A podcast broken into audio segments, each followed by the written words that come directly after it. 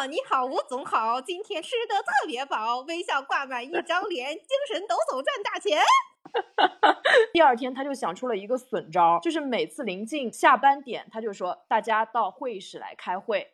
他不饿吗？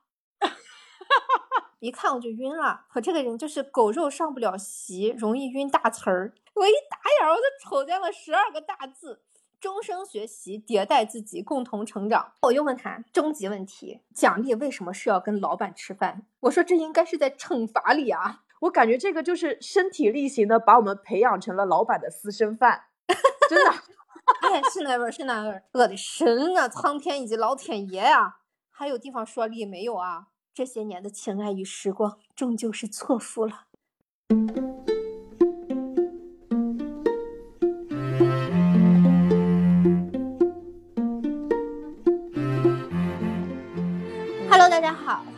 家收听二零四零书店 FM 的第五十期节目，我是本店店长元英，我是书店的，确实不知道什么身份的玄机。对，玄机原来是我们的店员，但是自从我们的店关了之后，就是我的。title 还是书店店长，但是玄机的 title 就变了。哎，算了，我无所谓了，反正就是我们二零四零书店呢，不仅可以在微信小程序逛，在上海也有实体店，也分布在七百四十四家全季酒店中。大家就算不住酒店，也欢迎去全季的二零四零书店逛一逛，坐一个下午。全季的小伙伴会非常欢迎的，嗯，对，因为他们一楼大堂空着也是空着嘛，有点人气，好像还挺好的哈。对，反正是基本上去全季看到二零四零的就都会过来发汇报、发贺电。对对对，大家不要觉得我们也在那住店，我不好意思啊，没关系的。呃，他们说了是他们很欢迎在那里看书，而且他们有一些新的店，一楼的装修是很漂亮的，其实真的很适合在那里待着。他们也有咖啡什么的提供。哦，以后可以做一个系列打卡。对，我们就要再说一下我们二零四零书店是什么呢？我们为什么叫二零四零呢？因为我们是一家严选书店，我们将从生活本身出发，精选两千零四十本好书在店内，希望能组成大家一生的阅读计划。听上去好像我们变成了一个更加庞大的组织哈，没错，确实庞大。这直接导致了我们没有办法定点更新啊，因为随着我们的播客越来越被重视，也包括二零四零这个品牌越来越被公司重视呢，我们就成了一个非常长而且大的链条。我们这个播客也不再是我们两个独立的节目，而是链条的一环了。这就导致我们要开的会、要面谈的人、要沟通同步的事情越来越多。坦白讲，这对我们来说是很有成就感的。就是我们两个小透明一直打着二零四零的旗号搞自己的事情，却忽然搞得很好像很不错哦，很变得很重要。反正为了成为更好的节目，能为大家争取到更多的惊喜，虽然跟陌生的部门协作很陌生，但是也是挺快乐的。只不过有很多很多时间都是在做外部交涉，要几个部门同时为一期节目做准备，然后我们还要去集中精力准备接下来我们在汽水的独家节目，使我们投入在二零四零书店 FM 的精力确实嗖嗖下降了。啊，为了保证节目的质量呢，我们确实就会写稿的更慢，更加的遣词造句啊之类的，就是更加 希希望希望更加精品一点嘛，啊，自然就慢一点了，哈哈，狗屁借口还是我说的溜啊，呃，确实是要缓慢的不定期更新了啊，大家希望理解一下啊。嗯，确实是这样的，我们今年主要这个创作内容量翻倍了，然后运营项目也增加了。还要参加很多跟别人的规划沟通，各种业务的琐事。那我们的精力毕竟有限嘛，还要保证这种高质量的输出，所以肯定得有取舍的。主要是像那个内容创作这种工作是没有办法被简化和替代的。如果我们想要做出高质量的节目的话，就是还是得我们自己一直努力，大家催归催，我们跟我们自己的就这么个情况。反正新年这个大动作呢，是本窝里横打开了家门，走向了社会。嗯，以前呢，我只需要跟玄机说话，现在我要跟很多不同的人说话。哎呀，就有一点点非常复杂的感觉，就是成就感伴随着社恐，你知道，很难描述啊。然后这个时候呢。我们有个同事 W 先生给我推荐他做的一本书，叫做《超级说话课》和贝佐斯如何开会。哎呀，就是一片好心的激我，想要我在职业道路上发展的更好吧。嗯，但是。刚开始对这两本书其实有一点点排斥啊，就是是吧？嗯，工毕竟是工具书嘛。但是因为我还比较了解这个同事，这个同事是比较有品位的，所以我还是愿意去看一看。然后我在看这本书的时候，发现了一个妙处，就是我在做节目的时候，为了不得罪人，不显得说像在说别人的坏话，经常是拿自己举例子。呃，我锤我自己。在书里说，实际上在我们的生活中、聊天中，如果什么都拿自己举例子，是非常招人反感的，会显得很自大。哎呀，我一下子就恍然大悟到，有时候，呃，大家可能会觉得说，哎，这个主播怎么老拿自己举例子？我当时是觉得不太好意思拿别人或者是拿玄机举例子，是吧？然后我也就忽然恍然大悟到，就是为什么说相声的时候，郭德纲老是说于谦和他爸爸，像我就想象了一下，在。相声的舞台上，如果郭德纲说的都是自己的事情和自己爸爸的事情，显得好像跟于谦也没有什么互动，确实好像是在自说自话，说别人张三李四的，确实有有不直观，也不太合适，呃，就只好拿搭档下手了。看来以后我也得学着拿搭档开刀，好吓人！这就是传说中的人为刀俎，我为鱼肉的感觉。哎，对，彼此开刀。对，以后就说点什么事儿，就哎，你知道吗？玄机，上个星期啊，就不再是元婴上个星期啊。反正他那个开头就有吸引到我，所以我就开始饶有兴趣的看这本书嘛。我以前对这类工具书不感兴趣，有着本能的排斥。首先是因为我没什么大志向，而且是一个小职员。小职员到只想在职场做一个闲云野鹤，我对这种外在的鸡就有一点害怕紧张，而且我觉得这种工具书对我来说就像鱼不需要自行车一样。但是 现在我好像真的用得上了。没有想到进化出了两条腿，能蹬自行车了。人生的走向真的很成迷。我家里有一个鱼长出腿的那个，以后可以送给你。然后你刚刚也说看这两，我们要看这两本书的时候，我真的就是大为震惊。就是我感觉我们解读的画风，可能就是说什么去他妈的学说话课和老子就是不想开会，这个书是比较适合我们。对呀。但是我当时看这两本书以后，就心里也由衷的承认，就有的时候工具书确实挺管用的。工具书可怕的点是，很多人他看了以后就觉得自己会了，但是其实生活中他没有去实践。有些人他自己看了这个工具书，他不仅不自己用，他还拿里面的理论去教别人，这个就很烦人。然后被教的人就想，就你，就你这样，你还教我？对对。一个特别不会说话的人，然后跟别人说：“来，你来看看这个超级说话课。”我觉得你这人不太会说话，烦死啦！就所以，我看这两本书的时候，就是客观的去看的话，我觉得他们很诚恳的在分享一些他们觉得很有用的方法，而且会有很多案例和训练。如果真的是有心人的话，愿意在职场上去实践，说不定会有一些意想不到的收获。对，就自己默默的实践，就自己默默的实践就可以了，不要去管别人。呃，然后像那个贝佐斯如何开会那本书还蛮实用的，他是个日本人写的，可能也是确实会比较偏经济实用一点。他一上来就说开会不准用 PPT，因为 PPT 它只有摘要。其实很多人听完以后再回顾看那个 PPT 的关键字，就完全忘了大家在开什么会。对。对这个对我来说也很有用，而且我觉得这个可以有效的让那些喜欢高谈阔论 PPT 的人有效减少他们吹牛逼的成分。因为他说贝佐斯他们开会是不提交 PPT，但是你要提交文本的，而且你这个文本是要下发给每一个人，然后每一个人只要看你的文本就知道你想说什么，而且就可以复盘。而且他们开会的前面的几分钟都是大家坐在一起一起去读这个文本，而且他对这个文本还有一些。很精妙的设置，比方说他们会限制字数、限制条数，你要三条内或者几条内把这个事情说清楚。我觉得这个效率比做一个 PPT，然后大家在那听两个小时效率高很多。真的，他那个作者就他们他还说，就是像亚马逊的话，是有的会是坚决不会开的，比如说那种信息传达的会。根本就不会说把大家召集起来去开这个会，而且有一些人也没有必要参加这些会，要给会议减肥瘦身，一切以效率为前提。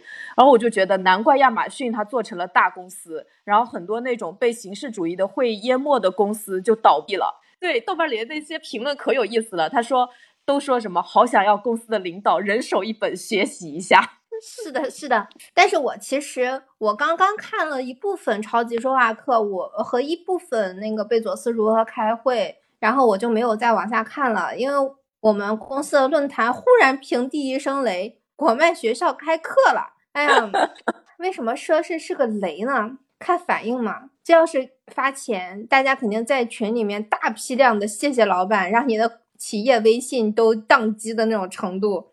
而不是大家暗搓搓的在那个小群里面唉声载道。当时我在走路，我没有办法打开学校的章程看细节。从小群的反应来看呢，好像是好端端的下班时间和周末时间被占用了。就好像你跟小伙伴约好了周三放学后一起去大家看动画片，你连零食都准备好了，结果你妈放学笑眯眯的来接你，然后在街边吃了一顿面条，你还没有反应过来面条什么味儿就被塞进了陌生的教室。我的动画 片呢？大家古有大禹治水，三过家门而不入，今有你上课外班，三过家门而入不得。哎呀，更可气的是，在教室里面坐了半天，啥也没学明白呢。下课了，就拿弹琴来说啊，尤其是入门的，老师八成就是指着一首曲子说：“你下周末检查这首弹的怎么样？”然后你这一周一整周放学之后，连动画片你就没资格看了，你永远不知道那下一集到底演了什么，它的结局是什么，你只能在家里玩命的弹啊。然后你弹不好呢，你不想弹呢，还要被训斥，说你不懂父母的苦心，你就是个浪费钱的败家子儿。嗯，啊，你只能说被质问的哑口无言。因为我们似乎没有我小时候的感受啊，就是好像没有在学习课外班的时候，尤其是那些入门的，就不是说学好几年的那种入门的，确实没感觉收获到什么。连朋友，就连连那个教室里的人，你都还要花时间去适应他们，更别说玩到一块儿去了，就总是在换环境的那种惊恐之中，但是又同时背上了对父母的亏欠，对自己无能的自责。啊，以及那种没有办法追求自己想要的、想看的动画片，想要自己安排时间的这种无力感。对，因为这种你要去学一个东西，它肯定是还是得比较长期的，很短的一节课一节课的，确实感觉就学不到什么东西。我们那个信息刚发布的时候，我刚开始看那个信息，我真的以为这个就是姜太公钓鱼，愿者上钩，就想给自己打鸡血的就会去参加。不想参加的也不强求，那我就自认为，我觉得我还是个比较咸鱼的人，就是默认这个事情是与你无关，就跟我无关的那种。就像我们公司最近其实有一个那个什么全体健身计划嘛，然后大家有一个群里面就是要彼此督促，什么年前发一张自己的照片，年底还要发一张自己的照片，然后公司就是会给这些同事发放福利。从健身课的优惠到年底，就是如果你减最多是会给奖金的那种。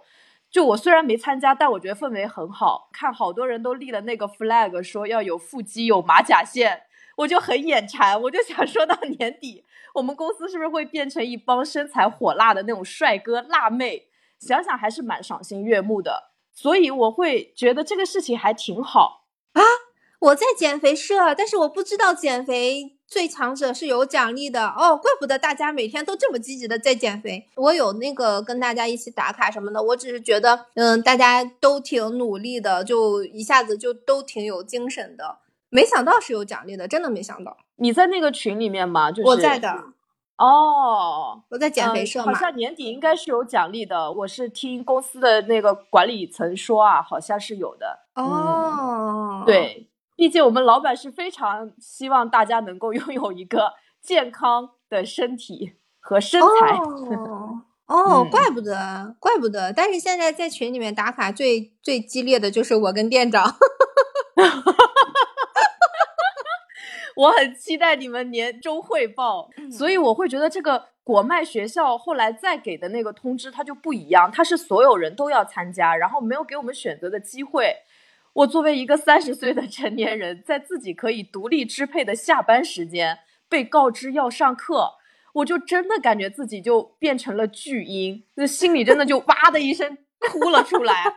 这跟你说那个妈妈带你去上补习班没有任何的区别，太难受了。是啊，我都加入了减肥社了，能不能别让我去上必修课？嗯，反正这个突然发布的果麦必修课就是那种感觉，强制的感觉，而且我们的必修内容都是那种很大词儿的，比方说赋能和沟通，听上去都是得到课程。这个得到课 好像跟文化工作者就感觉八竿子打不着一样，就是像好像学了不太能解决根本的困境。就好像我们上学的时候不得不学一些课外班，比方说你其实数学只能考个七十来分、六十来分，但是你要去上奥数班一样，你不仅学的枯燥无味，然后还有那种，比方说这辈子你也不一定能出一趟国，但是你要，而且你也没有出国的体验，尤其是一些小朋友，他没有出国体验，他也不看国外的动画片，他也不看美剧什么的，他他是完全 get 不到学英语有什么用的。他学说的那么溜，到底用处是什么？他想象不到，就没有什么，就感觉没有什么实用性。那么现在其实我们知道，它有另外一个用处，就是像我们这种半途而废的，可以让培训机构赚钱。啊，咱就不提那些学成了的啊，什么学成了的舞蹈家、小提琴、钢琴家啊，那些真的是家庭教教育和他们的家庭环境要占一半的，生活环境都很重要的。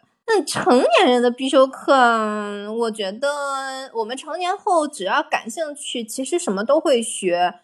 它已经成了一种自动力和自主选择。但是公司的培训，你听上去就是不舒服的，像它甚至是一种感觉，对，是来自外界、来自公司、来自。对自己能力的否定，你想一个人他要对自己的人生多么不上心，他才需要别人上赶着来教育、教导、被赋能，告诉你你要怎么走，就这就不相信人的主动的能力，而且感觉就感觉就好像这个人他像烂泥扶不上墙，牵着不走，打着倒退，像三岁小孩一样需要被安排。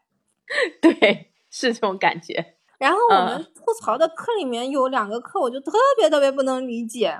一个是我们毫不关心的元宇宙，元宇宙这个东西听上去，它从概念提出来到现在，它都没有一个。就是让我们能清楚明白这到底是个什么东西的一个说明书也好，一个我们能看得到的、能理解的东西也罢，就是连包括那个美国那个他提出这个概念的那个公司，就是是是 Facebook 那个，他们不是改了名字吗？他们的股价也一直狂跌。加上任天堂，我我们都很喜欢任天堂嘛，但任天堂他发表文章说他们不打算加入元宇宙，因为他们。也不知道元宇宙是个啥玩意儿，干啥用，所以他们不打算他趟这趟浑水。任天堂比我们更需要知道怎么玩元宇宙，他们都选择了观摩。我们去了解这个，我们能了解的透吗？这不是放屁吗？超级说话课里面有个观点说的挺对的，就是人只对自己半径十米内的东西感兴趣。这个元宇宙离我们有一个火箭的距离，我们凭什么对它感兴趣啊？我们对它感兴趣有什么用啊？还是有什么用啊？对，关键它还有课后作业和考试，到底要考啥？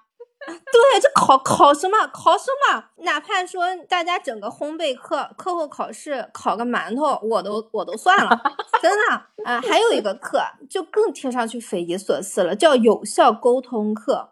这个课听上去让人太不舒服了，特别互联网焦虑，简直就是从名字就开始去指责听课的人只是无效沟通。作为一个。节目主播，一个写稿的聊天节目的主播被斥责无效沟通，你说这他妈什么心情？当然啊，我们是文化行业嘛，那个从业者确实有一个特点，就是我们公司大部分人不会巧言令色，就是就是只给都是想着什么就说出什么，不会美化包装自己的话，而且内向又很高敏感，对于这种鸡血和贴到脸上的那种热情。有着本能的排斥，哎呀，这节课就像是走在路上，好端端走着，阳光明媚，忽然冲上来一个人，给了你一个大嘴巴，说你做人有问题。哎呀，我们也不是厌学呀，只是我们进入没什么钱赚的文化行业，而不是去鸡血的互联网或者金融。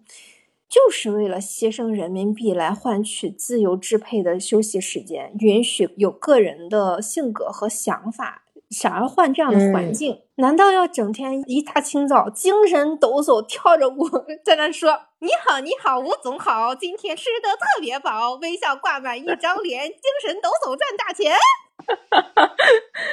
西装穿起来啊，西装舞蹈跳起来，娘啊，说好的开放包容呢？那么至于私生活的沟通呢？我们其实学习意愿是很强的，不然 KY 那一类的公众号它怎么会那么火？大家好像确实更适应自己去分析到底哪出了问题，要么去问一问自己信得过的朋友，或者说如果是梁永安或者是沈一斐这样的社会学教授，就是我们已经很清楚的知道他在亲密关系和。职场关系中有研究、有比较好的课的这种老师来教这些沟通课呢，我们也是愿意上一上的，因为他们不仅是这方面的专家，而且他们很有趣。我们会知道，我们上他们的课可以收获一段不管有用没用都很快乐的时光。但是“有效沟通”这四个字听上去就是被制造了焦虑，而且感觉只有激我们这一个目的而已。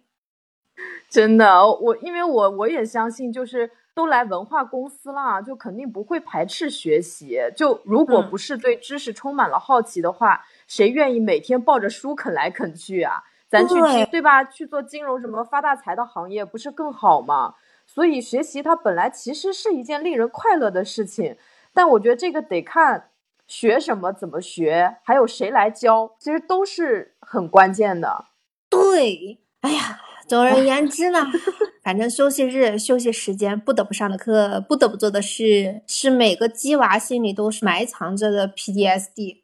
它之所以能被深埋，是因为随着长大，我们其实拥有了生命的决定权。我们可以不听亲戚、不听父母、不听任何人的，脑子想干什么就干什么。对。但是这个时候，你发现公司成了你崭新的爸妈，他让你加班，你不能休息；他让你学习，你不能拒绝。完全不跟你商量，直接通知你，直接冒犯你作为一个成年人的边界，哇，全体应激了，全体条件反射了，一下子就坠回童年的被动和无力，真的很正常，太正常了。我觉得别说在小群里面抱怨。或者说摆在脸上的抱怨，我觉得当时大家收到这个推送的时候，集体躺下都是很正常的事情，集体躺下掐自己的人中，对对，救命啊！就这都是正常的反应。嗯，哎呀，我们其实小的时候很天真，很期盼长大，以为拥有大人的力量，你成为一个大人你就可以自由，就可以用于解决一切问题。但这件事情就让人感觉。哇塞，长大了就是上班，而且上班是一个没有毕业的，你是要终生制的一个东西。你如果你在这个终生的没有办法逃脱的社会环境中是一个被动的位置，那你又能期盼什么呢？就没希望了，就活着有什么意思呀？毁灭吧！真的，当时玄机就上火了，真的是是这样。我感觉我我面临的第一个打击是这课是强制的，第二个打击是课程设置，就是那些确实那些什么有效沟通、弱传播、元宇宙都是必修课，就连选我自己想学的课程的权利都没有，就完全是一副那种我要我觉得，我不要你觉得的那种 被霸道的那种感觉，这会让我瞬间回到我没有回到小时候，回到的是前一个公司的那种恐怖的经历。就是因为当时我们那个业务不是很好，然后老板他就非常焦虑，他就把焦虑转嫁到了我们的身上。后来有一段时间，就他每次看到我们下班走人的时候，他就会特别气愤。就第二天，他就想出了一个损招，就是每次临近下班点，他就说大家到会议室来开会。他不饿吗？他已经焦虑到可能没有心思吃饭了。我跟你说。然后那个会呢，其实什么都讨论不出来，而且基本上大家的那个大嘴紧闭，你知道吗？每一个人，每一个人脸上都写着我在消极抵抗，我在这儿磨时间的那种表情。所以就是到第二天，明明是上班时间，大家也没有了工作热情，也打不起精神，然后公司效益就更低，而且就是老板他对员工也是非常不信任的。就特别搞笑的是，我每次就是在上班玩电脑的时候，我就看到他从我背后走过，假装玩手机，但是那个眼睛就在盯着我的屏幕，看我有没有摸鱼。我真的，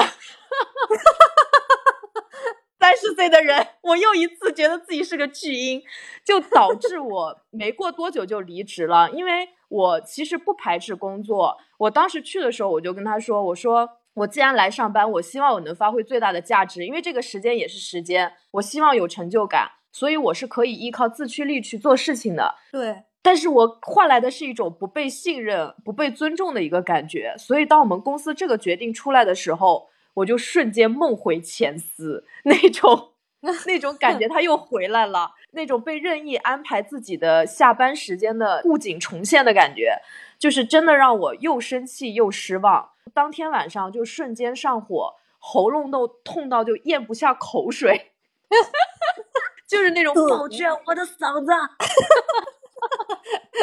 原来安陵容是上火呀。哎哎，这有可能。对，其实我在跟玄机的搭档的过程中，我觉得玄机是一个自动力非常好，而且他是一个非常自律的人，就是他从来没有说偷懒啊，或者说，哎，我觉得我今天摸到鱼了，好快乐。他一般你告诉他一件什么事情，他就会很快的，而且非常好的把它完成掉。然后你再安排下一个任务，他都可以很好的给你，就是给一个好的结果。所以我觉得这种，如果说被公司怀疑磨洋工的话，我真的觉得说你们老板是真的完全不了解你，你们那个前司的老板。嗯，我我当时看到大家这样的反应的时候，我也挺头疼的，我就觉得我该怎么解决一下。我又想解决一下这个事情，因为我觉得要让我们组的人去上这个课，可能这对我们来说应该是精神上毁灭式的打击，这可能会直接影响到我们二零二二年、二零二三年的节目质量和整体的，就是大家的这个工作状态。我觉得这个东西不好，就是本末倒置了。一个节目如果他的心死了。那其他的真的就都是表面文章，大家都能其实都能听得出来，你就会发现这个节目做了一年就滑坡了。嗯嗯，所以第二天我就打开了那个国脉学校的章程，我想研究一下这个国脉学校，因为我从昨天的感受到更多的是情绪，我其实没有太多的听到这个课程本身的东西。而且情绪是传染的，大家都是消极情绪的话，可能评价是会有偏颇。我我想把大家的情绪往回拉一拉。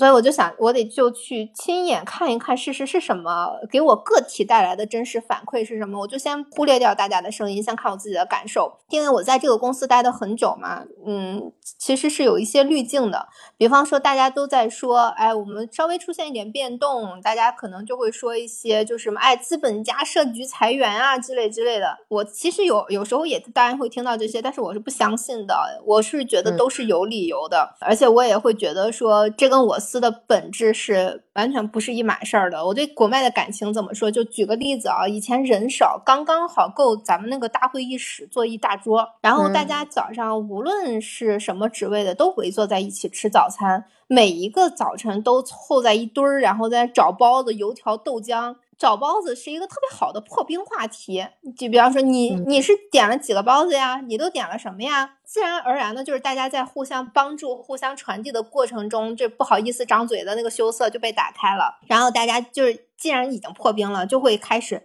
拿到自己手里的东西，就坐在那里边吃边天南海北的就这么聊，嗯，彼此之间都很亲切熟悉。尤其是北京办公室啊，正常来说，一个大公司要做一件事儿。呃，逻辑是邮件抄送相关的人员和他的总监得到总监冷冰冰的 OK 才可以推进。但是北京办公室，比方说我们要印个什么东西呢？即使我们也会要走邮件这个流程，但是我还是会习惯于在走邮件之前，先去那个印制的办公室就聊聊天儿。哎，今天怎么怎么着啊？然后就说要干嘛，对方就会拍着胸脯说没问题，哪天准给你之类的，挺嘻嘻哈哈的，而且有一种上学时候的那种仗义感在里面，就你就会觉得这些人他是你的同事的同时，还是不会毕业的同学或者小伙伴。所以你看，果麦学校它那个 logo 是每一个企业都是一所大学，我觉得果麦是做到了这种氛围的。嗯，所以这样的大环境呢。你其实很难相信他们会突然疯了，搞铁腕强制加班。就算是他要搞铁腕，他的理由又是什么？是是是，我也是。其实我虽然入职比较晚，就没有经历过你们曾经就是可能公司还规模比较小一点，那可能就是大家的氛围会更融洽，就是大家之间互动会更多嘛。我进来了以后，我感受到的其实也是开放和包容。就像我们刚开始是做视频、做书店，到后来再做播客，没有谁过来说你们为什么都没有确定你们的职业方向，巴拉巴拉来 来给我们上大课那种。对，获得的其实都是支持和鼓励，而且我们公司内部的 slogan 又是说要做自己相信且喜欢的事情，加上我们公司的福利待遇也挺好的。就像昨天我们那个行政还在茶水间里面放了几盒超级大。而且看起来超级贵的草莓，让大家一起吃，所以我就会觉得我还是挺以我们的企业文化为傲的，也觉得很以人为本。直到这个措施的出现，就很矛盾，对吧？对对，非常矛盾，就感觉很很奇怪。所以我就打开那个国脉章程，一看我就晕了。我这个人就是狗肉上不了席，容易晕大词儿。我一。我我一打眼，我就瞅见了十二个大字：终生学习，迭代自己，共同成长。如果大家以前听过我们的节目，会知道我我跟玄机都是为了了解世界和自身，以及自身与世界的关系而不断尝试的类型。我们的描述其实比较以人为本，虽然跟那十二个字没有什么区别啊，但是怎么说呢？迭代这个词儿听上去很奇怪，就好像我们是这个世界的螺丝钉，我们怎么想不重要，我们跟这个世界的关系是什么不重要，我们只是一个产品，因为产品才可以称之为迭代吗？那么迭代的目的呢，是为了生产这个产品的品牌，让这个世界的某个循环可以稳步前进。至于我们是什么不重要，但是我跟玄机的学习也好，自我督促也罢，都是为了让自己跟这个世界更融洽，是以自己为中心，而不是以世界为中心的。这两个看上去是一回事儿，但实际上这两个逻辑是不太一样的。嗯，而且如果说哈，我我们是产品。那这种迭代就好像是说，我们自身是有 bug，我们有什么 bug？我们不认为我们有 bug，这听上去太不接纳自己了，而且是别人来告诉你你有 bug，我不我不听，我不承认。人是产品吗？怎么能物化人呢？就是用词儿不同，发心就不一样啊。这个迭代自己听起来也也是很互联网的那种，就是特别像互联网大厂，你到了三十五岁就要淘汰一批人，因为你已经跟不上了。三十五岁你没有做上高管，你就得走。然后我们也要必须迭代我们自己，很奇怪，就是这个让人听上去很不舒服，这是一种否定。对，这一刻你我都是克拉拉，真的。对，就是就算他的目标是想让你成为更好的你自己，让你更喜欢自己，但是这种从否定式的开始和引导是不一样的。对，然后接着往下看，那个课程分成了四大类，分别是文化课、商业课、读书课和体育课。文化课分为性格色彩、传播、摄影、演讲和表演；商业课分为商业模式、战略、管理技能等等；体育课就是我们减肥社的那些啊，就是乒乓球、滑板、健身啥的。单看这些课程，你会觉得，哎，还行啊，就是除了你们吐槽的那几个之外，我觉得其他都还行啊。怎么你们都没有讲表演课什么的呢？这些东西要么是在工作中用得着，要么是兴趣班。你知道，其实我们如果要想学表演课，去释放天性，去那些工作坊，其实是要自己花很多钱的。而且那个老师给我们找那个老师，也是我们连花钱都找不到的老师，真的很棒。对对，那问问题出在哪呢？问题就像玄机说的，出在这些都是必修课上。兴趣之所以是兴趣啊，那得感兴趣呀。比方说，我跟玄机底色都是因为会摄影，而且是专业干摄影的，所以才进的公司。那再让我们去听基础的摄影课，这是不是在浪费我们的时间呀？举这个例子就是说，呃，根本问题还是没有能够因材施教。然后我再往下看，奖励与惩罚机制，学得好有奖学金呀，一等奖足足有五千元。但是四十几个学生只有一个能拿一等奖，二等奖跟三等奖倒是也有的，只是都是递减的。也就是说，最学到最后能拿到这个钱的人数是个零头。然后呢，有一个大奖跟老板吃饭，不知道大家听到这个大奖什么感受哈？反正我跟玄机全都倒吸一口凉皮，跟老板吃饭。我看到而且那个当时那个文风是一个。好像感觉就是真的，你们得感谢我，我我我找到了一个大奖哦，就是跟老板吃饭哦，你们要珍惜哦。对，这让人感到哦哦，忽然更厌学了。哪个孩子愿意跟自己不苟言笑的爸爸一起吃饭？没有。哎呀，反正归根结底呢，就是一涉及到竞争呢。心灵就立刻宕机了，人生已经是竞技场了，实在不想再增加一个无足轻重的大赛。对，真的就是，反正我觉得还有一个一个点是在于，就是真的是对于社恐来说，看到终极大奖是跟老板吃饭，确实是一万个不理解。这这相当于其实是某种刑罚，而且这个大奖还得靠你认真听课，好好做作业，努力考个好成绩。在论坛里积极发言、打卡互动，最后才能得来。我感觉这个就是身体力行的把我们培养成了老板的私生饭，真的。哎，是那味儿，是那味儿。哎，然后惩在这个惩罚的奖励之后呢，还有真正的惩罚。那么这个罚就很亮眼了：未完成作业者，考试不及格，请假几次之类的，将失去调薪资格。哎呀，刹那间，周扒皮半夜鸡叫，杨白劳与小白菜，白毛女刷刷刷进入了我的脑海。资本家的刀霍霍地向我脖子抹去。这个无足轻重的课外班呐，居然可以使人失去涨薪的资格。平日里的勤勤恳恳、鞠躬尽瘁，居然比不上一个课外班。这不就等于语数外考一百五十分，也不如美育课考十分吗？大写的本末倒置，我的神啊！苍天以及老天爷啊！还有地方说理没有啊？这些年的情爱与时光，终究是错付了。这几年的情爱与时光，究竟是错付了。哈哈哈确实是这么个心路历程。我看到这个惩罚的时候。就当时确实是非常绝望的，在盘算，就我是不是可以拒绝上这个学校，然后大不了就放弃涨薪的资格，但心里其实也是会觉得很委屈的，就因为明明在工作很努力，然后之前也是我们的那个想把节目做好，把节目赶出来，加班加点也没有说我们要加薪，我们要加班的补助什么的，就因为真的很想把事情做好，结果到头来却被这个制度拖了下水。所以瞬间真的就会产生一种最消极的念头，就是我不认可这个学校的章程设置，所以我选择不去上课。那不去上课的话，我也加不了薪。我既然加不了薪，我为什么还要努力工作？还有什么意义？那全都是泡沫呀！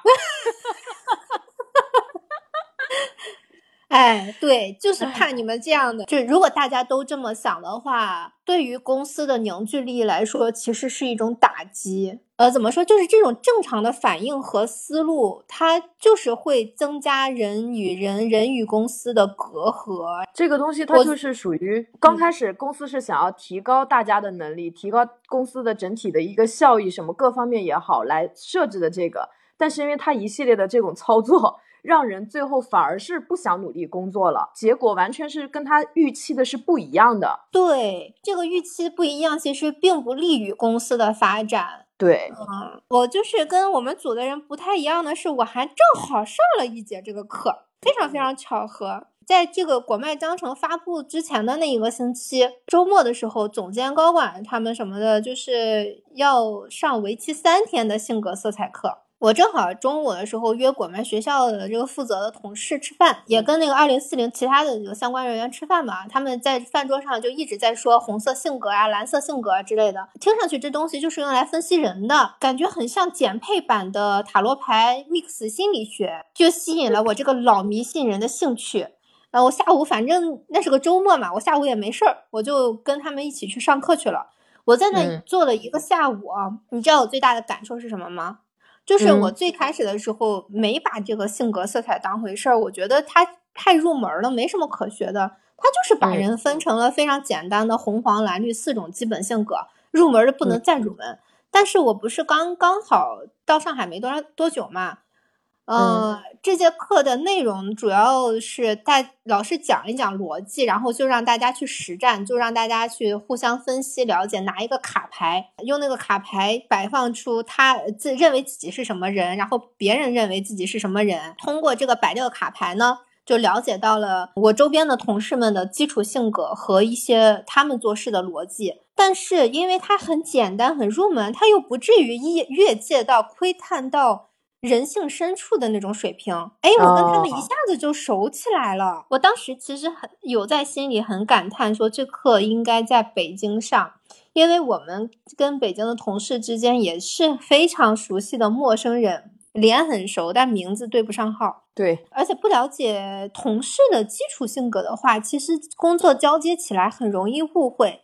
比方说蓝嗯色性格的人，他非常悲观保守，而我这种红色性格的人是非常非常注重感受的。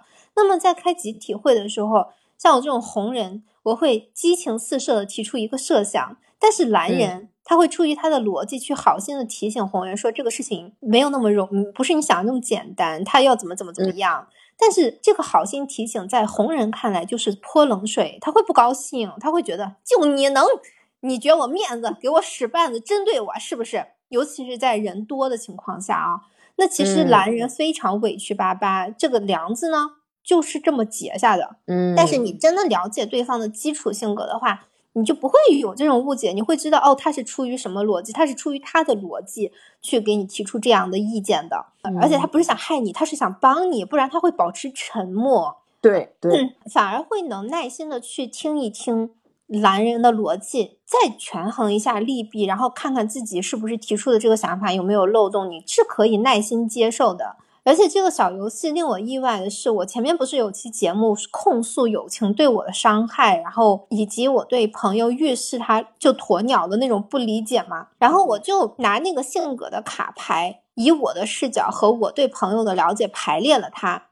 就神奇的来了，当他的牌面一目了然的在我的视线中时，我发现哦，原来他是一个绿色的和谐型。这些人他遇到事情就是希望平安无事和逃避冲突的，这就是他性格里的东西。你我不能去要求他遇到事情之后积极的站出来，你要你勇敢的去面对，勇敢的去解决。他的性格里没有这种东西，啊嗯，就没有鱼，没有腿，不蹬自行车。嗯，所以你跟他说自行车再好，对他来说也没有用，他也没有办法骑。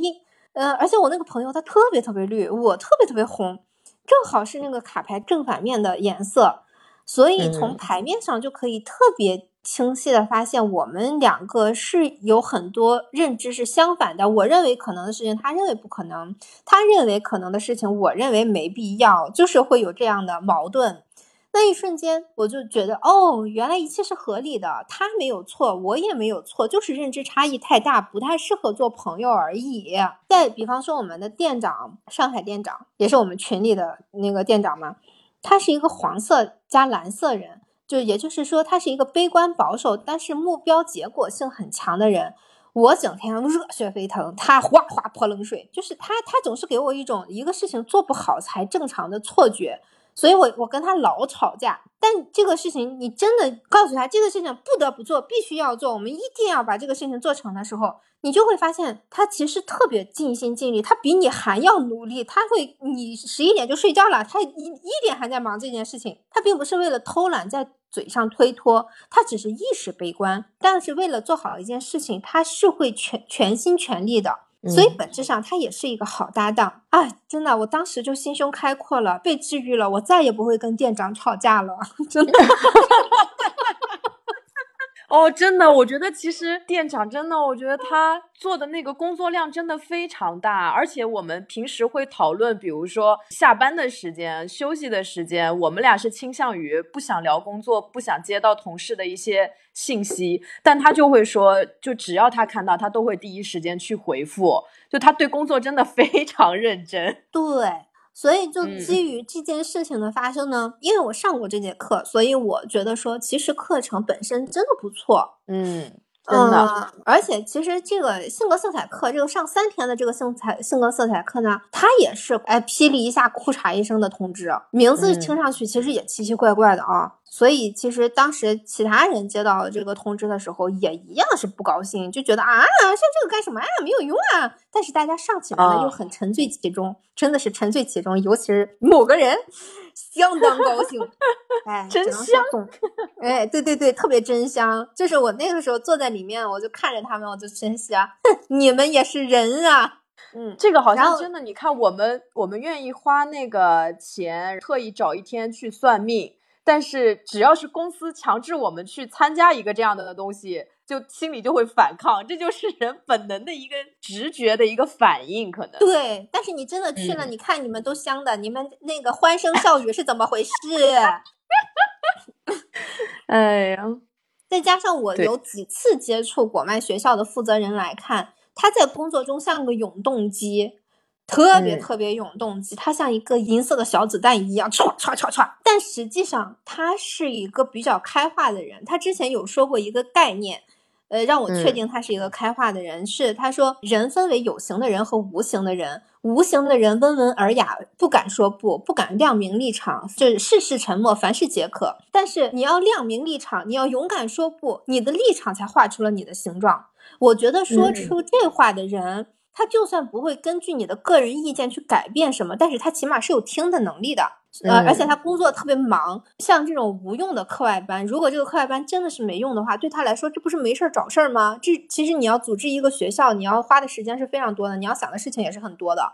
所以我就决定基于我上面的感受，我要去跟他聊一聊。然后我在聊他之前呢，我实在懒得去一个个做民意调查。我既然玄机上火了，我们就拿玄机开刀。我就确认了一下玄机的想法和愿望，比方说他希望是什么样的制度，他想上什么样的课，希望能达到什么样的效果。对，反正我当时就跟袁一说，其实这个事情让我不爽的点就是三个嘛。第一是用下班时间来强制上课，第二个是课程内容没有选择的余地，第三个是它的结果和薪资挂钩，这是三个让我不爽的。那相反的，对我来说最好的制度当然是第一个，是不是可以利用上班时间来上课，不要耽误我下班业余时间的安排。第二个就是说，课程内容根据大家的专业方向和公司资源再做一些调整。毕竟我们公司其实是有很多名人资源的，为什么不叫罗翔老师来给我普个法，要戴建业老师来给我讲个文学，让徐浩峰老师来给我上个电影课？就世道险恶，我也想学点防身术，还有北上广的打工人学点心理学，关照一下自己的心理健康。其实这些我都很想学。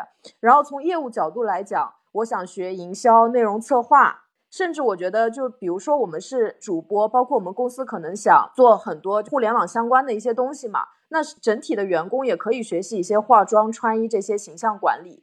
如果是这些课的话，我觉得我愿意推翻我的第一条要求，我可以下班去学习的。所以第一条要求也可以被推翻。但至于第三个不爽的点，就是结果和薪资挂钩的话，其实我还是希望可以取消那个惩罚的措施，因为我希望学习是我自发的，工作也是我自发的，他能得到一个很好的回报，而不是以惩罚的方式摁着我的头，让我不由分说的去学习。第三个不爽的点，其实我是理解的，因为你看我、嗯我我们两个是自动力很强的人，就是不用别人督促的，我们想要学就会认真的把它实现完。但这只是我们两个，我们跟国外学校的负责人比较熟，他也相信我们能做到。如果基于我们是这样子的，他肯定觉得说可以取消这个惩罚措施，因为这个惩罚措施对我们来说没有用。但是有一些自动力不强的人，他可能就是需要这个东西才能让他动起来。嗯就其实这可能就跟你上前面说的一样，就是信任问题。就有些人，有些可能就是处在一个不信任的阶段，这个确实是我倒是可以理解这一条。就是我甚至觉得这个第三个这个点，爱罚谁罚谁，就是跟我无关。其实我反而没有什么太大的感觉。我们之间的那个考虑问题那个思路也有不一样。比如说，你遇到一个问题，它出来的时候，你会想说，我可不可以改变这个先决条件？但是我的想法就是说，这个先决条件我不想去改变，然后我自己能做什么？所以你可能倾向于说去找这个负责人去谈，但我倾向于说这个事情已经既定了，然后我能去做一些什么东西。所以我当时想的是，比如说，如果我们不得不出差，赶不上这个课，那我已经参加这个学校，但我还是会缺席。可能还是完不成作业，我是不是还会就无法调薪？就想到的都是一些比较负面和消极的一些情况，但我没有想过我可不可以去改变那个规则，或者说去跟他争取这个权权利。对，因为你看，像玄子的选择，当时的选择是哦，那我就不调薪了，我就会觉得说不行，我要去跟他聊一聊这个东西怎么怎么办。所以我就约了那个学校的负责人，想要跟他聊一聊这个学校相关的事情。我也不知道有没有人跟他聊过这些，我觉得可能没有，因为我觉得大家在职场上遇到安排、规则等等的事情，呃，哪怕自己不能理解，也会选择沉默。我是我不沉默，我就算不能改变这个规则，我也不会沉默，我也会希望对方说服我，心甘情愿的去做这件事情。就我还是以沟通为导向的嘛，因为我觉得，比方说，我如果不跟他沟通的话，他也不知道我们是怎么想的，嗯，对，就会变得越来越一言堂。其实你不能改变规则，你还是要去配合他的话，其实你还是自己心里默默吃了一个哑巴亏。但是你这个情绪是一定要发泄出去的，你就会从另外的渠道去发泄。比方说你刚才说的，就是反正也不加薪了，我也不好好工作了，它就会变得变成一个比较负面的。对对。那我呢，我可能就会怎么我都会去争取一下，怎么我都会去聊一聊，然后我就去跟去找他。嗯，我先跟他说了一下我上性格色彩课的感受。我问他，他是不是希望我们的员工可以通过这些课上讨论，实现破冰，就是让大家熟起来，让大家更具有凝聚力。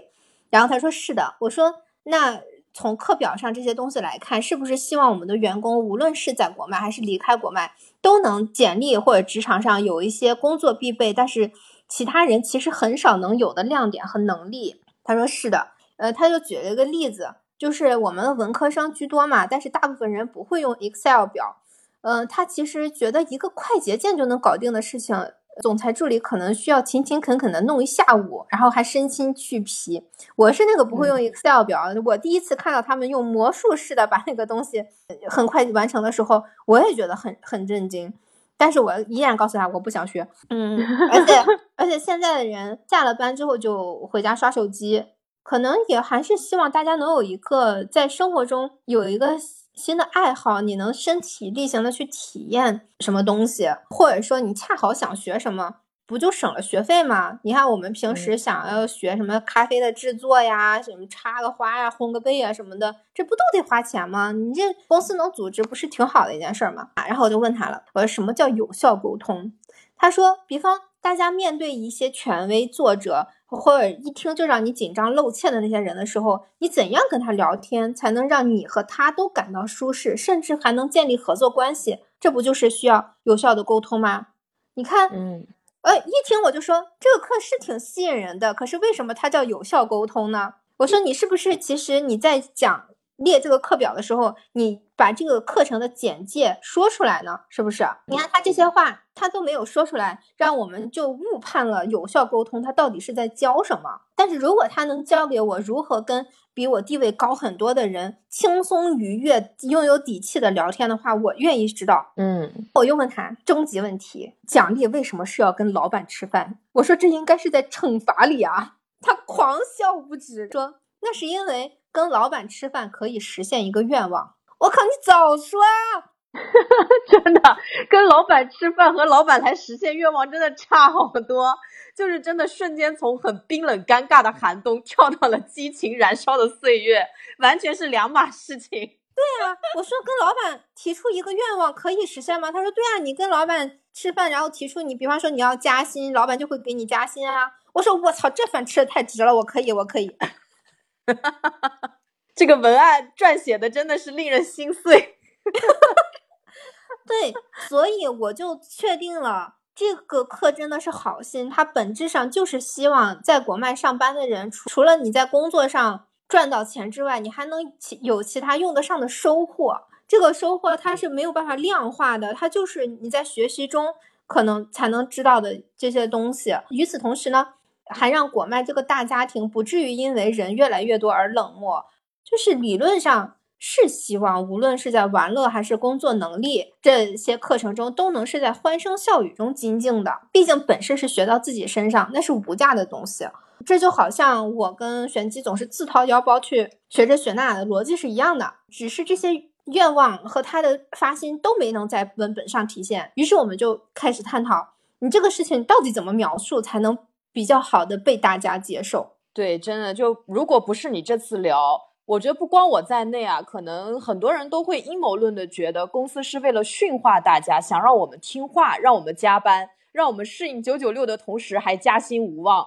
这个是作为一个平民老百姓，屁股决定脑袋嘛？我位于这种。下面员工的一个角度，然后被临时的通知这个事情的时候，想的很大一部分就是消极的方面，因为缺乏沟通，然后误解了对方的好意。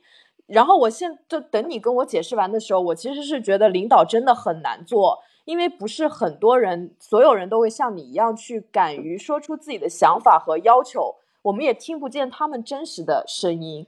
对我那个时候就感觉到了，哦，我我还发现自己在职场上有一个用处，就是做大家的桥梁，就是对，因为我的脸皮够厚，我可以去跟去上下沟通。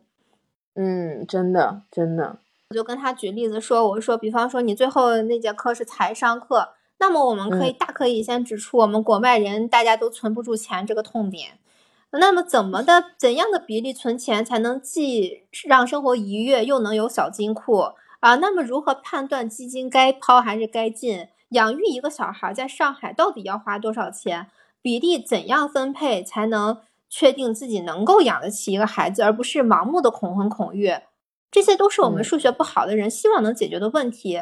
然后你的课又是希望能帮我们解决这些问题，那你这么写出来，我们是不是就感兴趣就想听？是不是其实周四下班之后能获取到这些信息也是值得的？对呀，而且讲这个课的是我们自家的财务总监，这都是在外面听不到的实话课。因为外面的财务课只会放大你的焦虑，它不会让你安心。但是我们的财务课的目标是让我们安心，对不对？对对。哎呀，反正提出问题再告知有什么解解决方法，不就是能够大大激起别人想学的兴趣吗？然后我又告诉了他，我们想学什么课，想用什么方法学，聊了差不多一个小时吧。反正沟通其实真的挺愉快的。他也记下了我们的建议，而且我真的为我保护了我们的权利，没有被动去接受而感到非常自豪和快乐。对啊，我觉得这个就是你刚刚说那个什么性格优势那个课的里面红色人的优点，因为我后来也去做了一下测试，我是属于就是绿色加黄色的。然后绿色的人，其实，在遇到这种情况，就会息事宁宁人，压抑自己的感受，反而会让误会更深。然后红色的人，感觉就是会很主动、积极的去表达，去想要解决这个问题。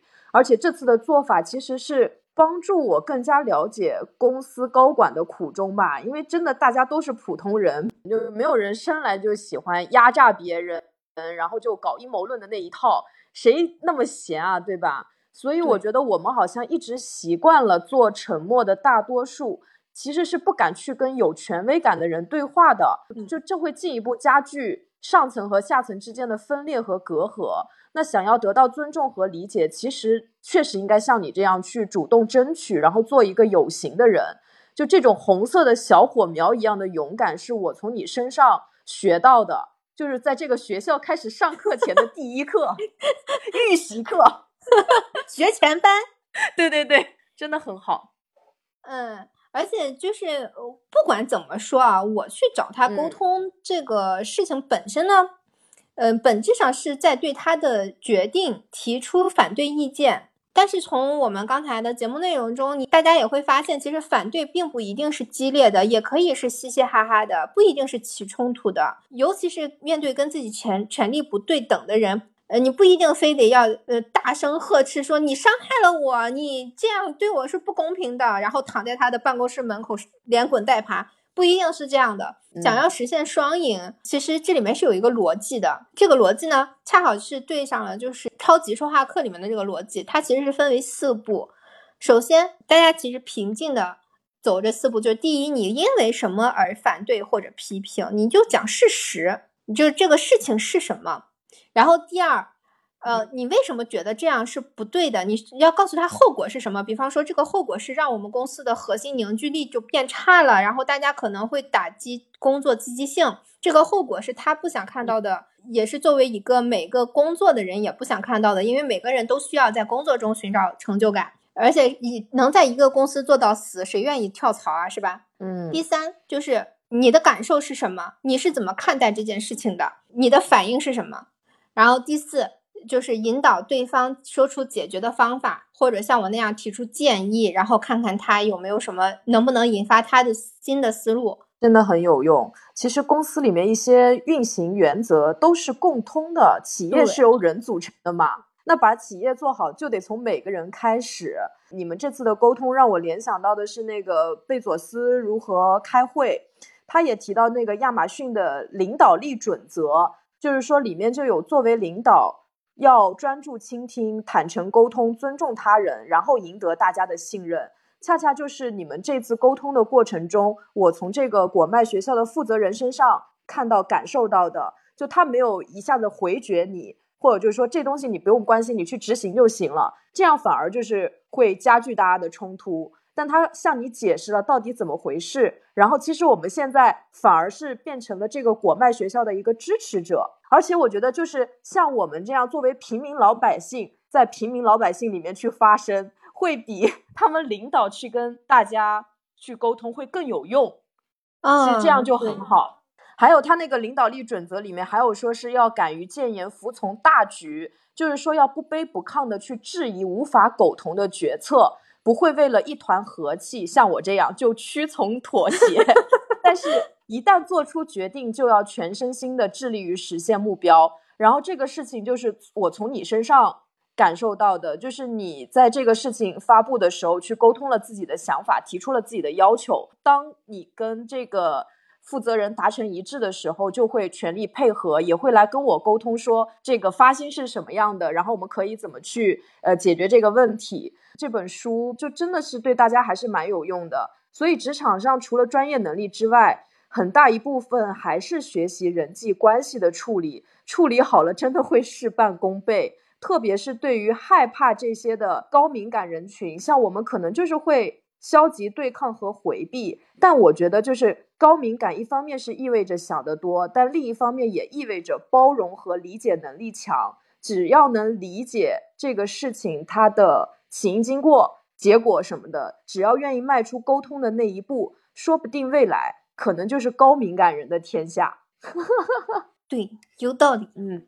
哎呀，怎么样？大家今天都学到了吗？我是希望今天我们的这个事件可以鼓励大家在职场上勇于发声，不要做无形的人。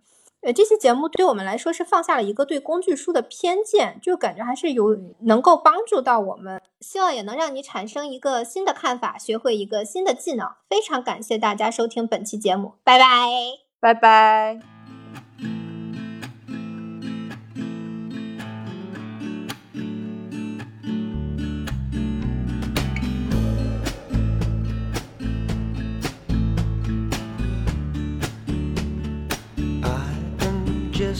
Man tipping on a wire, tightrope walking fool, balanced on desire.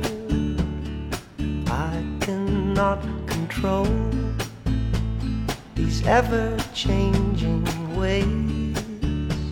So, how can I be sure? The feeling